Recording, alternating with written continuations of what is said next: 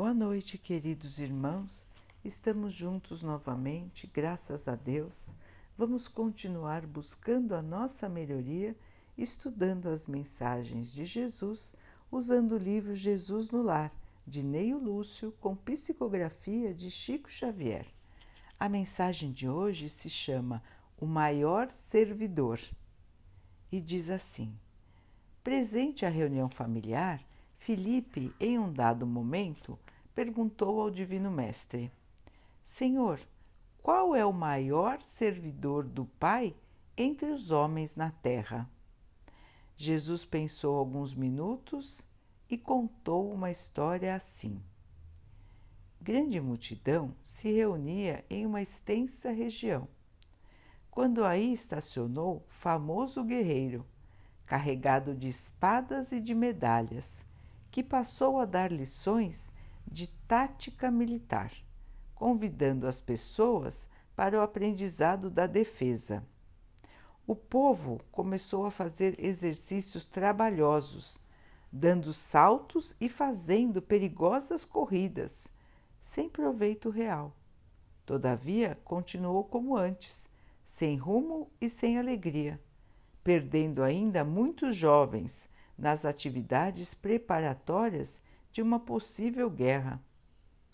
Logo depois, apareceu na mesma região um grande político, com pesada bagagem de leis e códigos, e dividiu a massa em vários partidos, declarando-se os moços contra os velhos, os pobres contra os ricos, os servos contra os mordomos, e, embora tenha trazido as sementes de benefícios materiais introduzidos na região pela competição dos grupos entre si, o político seguiu adiante, deixando escuros espinheiros de ódio, desengano e discórdia entre os seus colaboradores. Depois dele surgiu um filósofo, carregando volumosos livros antigos e dividiu o povo em variadas escolas de crença, que em breve multiplicavam discussões sem proveito nos círculos de toda a gente. A multidão duvidou de tudo, até mesmo da existência de si própria. A filosofia, sem dúvida, apresentava singulares vantagens destacando-se a do estímulo ao pensamento. Mas as perturbações de que se fazia acompanhar eram das mais lastimáveis, deixando o filósofo muitas perguntas inúteis para os cérebros menos preparados para o esforço de elevação. Em seguida, compareceu um sacerdote trazendo roupagens e símbolos, que trouxe também muitas regras de adoração ao Pai. O povo aprendeu a dobrar os joelhos, a lavar-se e a suplicar a proteção de Deus em certas horas. Entretanto, todos os problemas fundamentais da comunidade permaneceram sem mudança. Na extensa região não havia diretrizes para o trabalho, nem ânimo consciente, nem valor, nem alegria. A doença e a morte, a necessidade e a ignorância eram fantasmas de toda a gente. Certo dia, porém, apareceu ali um homem simples. Ele não trazia armas, nem escrituras, nem discussões, nem imagens, mas pelo sorriso espontâneo mostrava um coração cheio de boa vontade, guiando as mãos operosas. Não pregava doutrinas espetacularmente, todavia, nos gestos de bondade pura e constante, prestava culto sincero ao Todo-Poderoso. Começou a se destacar lavrando uma nesga do campo e enfeitando-a de flores e frutos preciosos. conversava com os seus companheiros de luta, aproveitando as horas no ensinamento fraterno e edificante, e transmitia suas experiências a todos os que quisessem ouvi-lo. Aperfeiçoou a madeira, plantou árvores benfeitoras, construiu casas e instalou uma escola modesta. Em breve, ao redor dele, se desenvolvera a saúde e a paz, a fraternidade e as bênçãos do serviço, a prosperidade e o contentamento de viver. Com o espírito de trabalho e educação que ele difundia, a defesa era boa, a política ajudava, a, a filosofia era preciosa e o sacerdócio era útil porque todas as ações no campo permaneciam agora presididas pela santa ordem de fazer do dever pessoal o bem para todos. Calou-se o Cristo, mas as pessoas não fizeram nenhuma pergunta. Após olhar o horizonte longínquo, em longos instantes de pensamento mudo, o Mestre terminou. Em verdade, há muitos trabalhadores no mundo que merecem a bênção do céu pelo bem que trazem ao corpo e à mente das criaturas. Mas aquele que educa o Espírito Eterno, ensinando e servindo, paira acima de todos. Então, queridos irmãos, qual é a lição que Jesus quis trazer com essa história? O dever maior, o dever de cada um no benefício de todos. Então Jesus quis mostrar que servimos a Deus de diferentes maneiras. Mas tudo começa em fazermos os nossos deveres, em cultivarmos não só o lado material, o lado do trabalho, da dedicação, do estudo, da seriedade, como também desenvolvermos o nosso lado moral. Não adianta só o estudo, não adianta só a crença vazia, dizermos que acreditamos em Deus. Não adiantam os rituais, Não adianta nos fecharmos em nós mesmos sem pensarmos na comunidade. Não adiantam as filosofias que não tragam o crescimento das pessoas. Então Jesus quis nos mostrar que para que possamos nos desenvolver, irmãos, nós precisamos arregaçar as mangas, trabalhar, edificar, construir, trabalhar, estudar e se dedicar à fé. São todos esses deveres que nos trarão o bem para nós e o bem para a nossa comunidade, para a nossa cidade, para o nosso estado, para o nosso país e, por fim, para todo o nosso mundo. Então, existem ainda no mundo muitas correntes de pensamento, muitas correntes religiosas muitos grupos separados por poderes de guerra,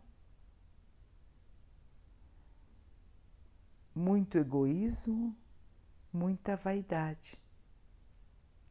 Existem muitos líderes que dizem ter a solução para todos os problemas das pessoas.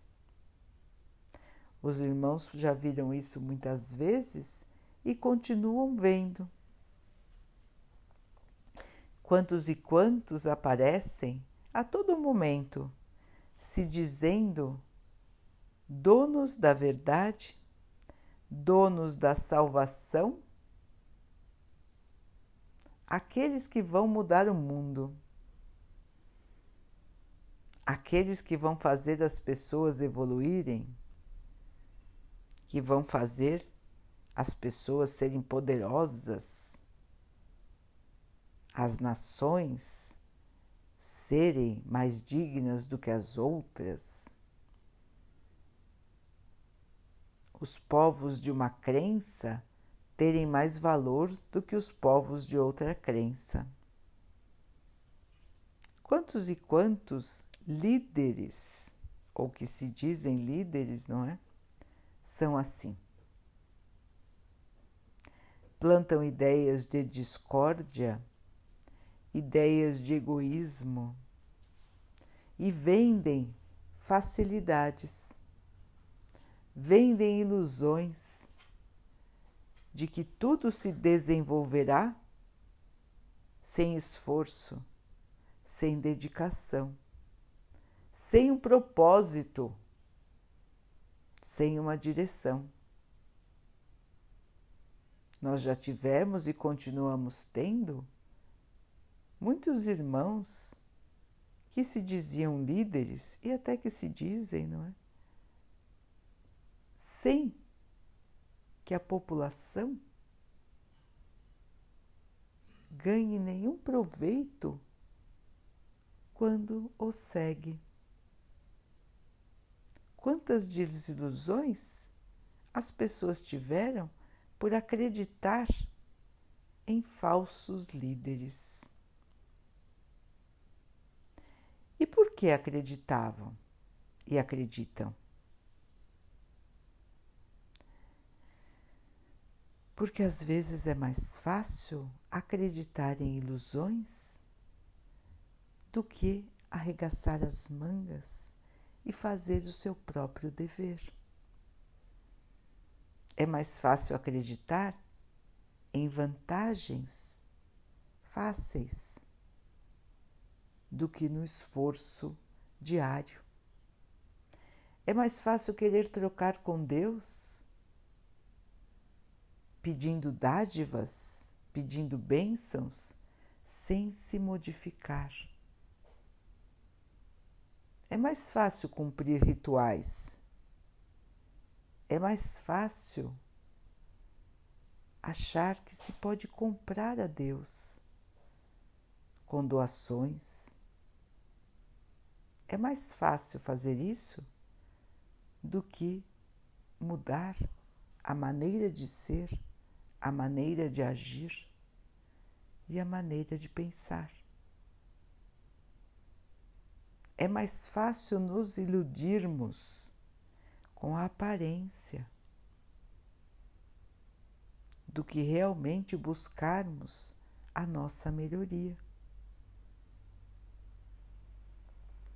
Então, irmãos, essa história reflete a nós mesmos, a nossa humanidade que se deixa levar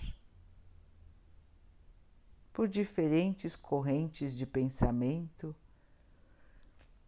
por diferentes correntes religiosas, achando que as soluções para os seus problemas vão vir de uma só pessoa, vão vir de um só comportamento, esquecendo-se de que nada vem sem esforço, dedicação, trabalho, persistência. No campo material, não vamos nos desenvolver sem o trabalho, sem o estudo, sem a dedicação. Não existem milagres, irmãos, existe merecimento. Trabalhar para ter, estudar para saber. O merecimento do trabalho, do esforço, todos terão. Mas e no campo do espírito? Como disse Jesus, do espírito que é eterno. O espírito não morre.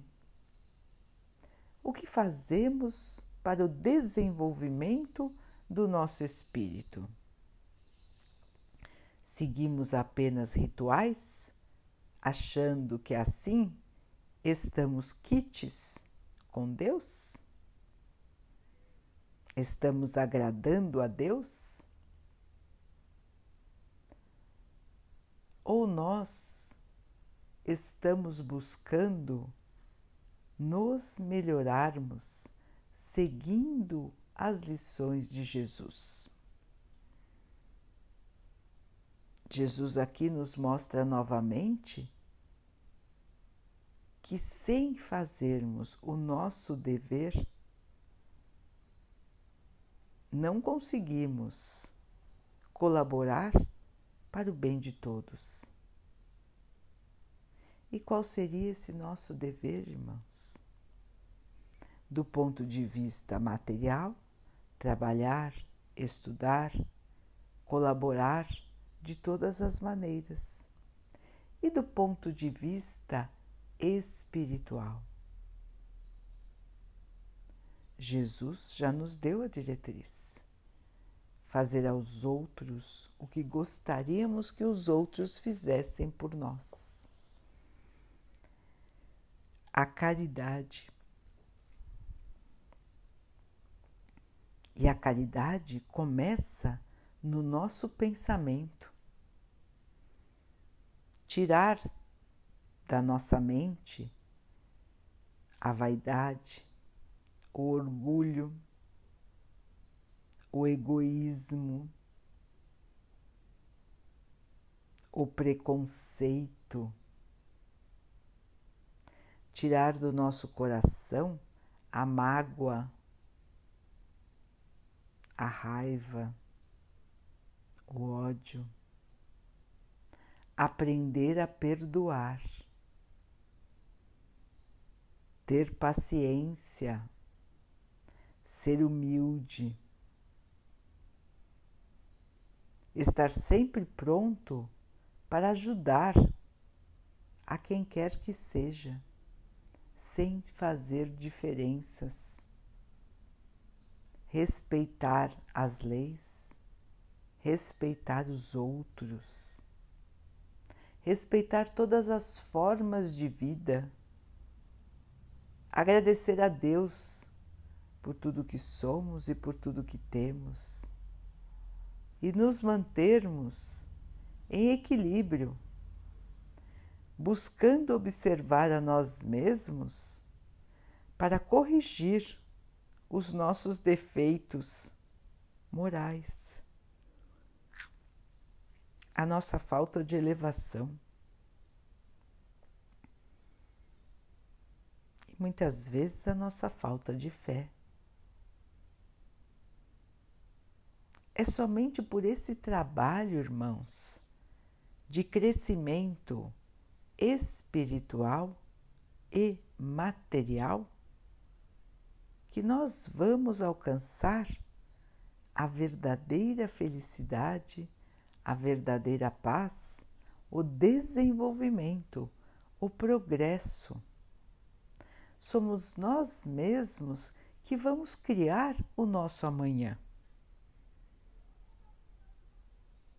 E o sucesso, o desenvolvimento, o progresso só virão com o trabalho de todos nós, com o dever cumprido. Por isso que Jesus diz que o mais importante é que possamos nos dedicar ao trabalho no bem, ao dever cumprido, a nossa mudança, a nossa elevação. Os líderes que levam as pessoas assim, a esse estado de elevação, são dignos de todo respeito. Então precisamos sempre, irmãos, pensar, analisar, analisar aqueles que se dizem líderes e observar qual é o caminho que eles estão nos indicando. Onde iremos chegar com um caminho de egoísmo, com um caminho que leva ao ódio, que leva os irmãos a ficarem uns contra os outros, que leva os irmãos ao preconceito, que leva os irmãos à guerra. Onde iremos chegar se achamos que podemos comprar as bênçãos de Deus? Achamos que Deus está à venda, que Ele é um mercador que vai fazer trocas conosco?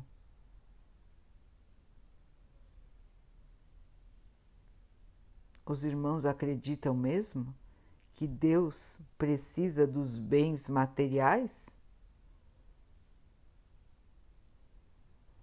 Os irmãos acreditam mesmo que Deus vai receber bens materiais para dar em troca as suas bênçãos?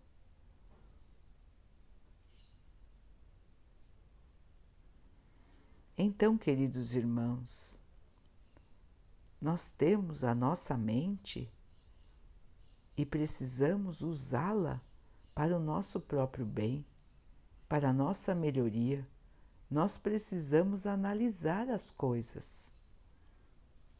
Nós precisamos analisar aquelas pessoas que nos ditam as regras. Nós precisamos ver quem estamos seguindo. Estamos seguindo o bem, o trabalho, a responsabilidade, o estudo? a obediência às leis? Estamos buscando nos melhorar a cada dia, tirando de nós aquilo que de ruim ainda guardamos dentro do nosso espírito e buscando a nossa própria melhoria? Ou estamos nos enganando e perdendo o nosso tempo sem nenhum tipo de evolução? Então, esta é a questão que o Mestre trouxe para o nosso pensamento, mostrando que o nosso desenvolvimento só virá quando nós percebermos que o trabalho, a dedicação, a fé e o esforço próprio é que vão construir para nós um futuro melhor. Estamos todos aqui, irmãos, para trabalhar, para servir, para aprender, para nos modificarmos. O trabalho faz parte tanto do plano material como do plano espiritual. Jesus trabalha até hoje e muito para nos ajudar Os espíritos trabalham, irmãos. Continuam trabalhando. Não existe descanso eterno. Quando voltamos para o plano espiritual, vamos descansar, vamos nos refazer da viagem e vamos continuar trabalhando. Graças a Deus. Vamos continuar estudando. Vamos continuar buscando a nossa melhoria. Esse é o nosso dever, irmãos. E fazendo o nosso dever, estaremos ajudando a todos. É assim que a humanidade vai caminhar para dias melhores. Nós viveremos dias de mais paz, dias de harmonia, dias de respeito, dias de alegria. Nós deixaremos para trás a tristeza, a desilusão, a revolta, a doença, a pobreza. Isso será passado, irmãos. Nós, pela nossa própria maneira de agir, pela nossa própria maneira de pensar, vamos modificar o mundo, vamos transformar as coisas e a humanidade viverá uma nova era, a era da regeneração. A Terra deixará de ser um local de provas, de sofrimentos e passará a ser um local de paz, de crescimento, de evolução onde todos estarão pensando no bem maior, todos estarão se esforçando para cumprir o seu dever em benefício de todos. Quando nós aprendermos esta lição preciosa, estaremos prontos para viver a nova era e ela está chegando, irmãos. Estamos em plena ebulição, em plena tempestade. Mas, como os irmãos dizem, depois da tempestade vem a bonança, vem a calmaria, vem o ressurgimento, o crescimento, a felicidade. Vamos seguir firmes, irmãos, no nosso dever, analisando a nós mesmos, buscando o nosso esforço na nossa própria melhoria, fazendo o nosso dever, estaremos construindo o novo mundo.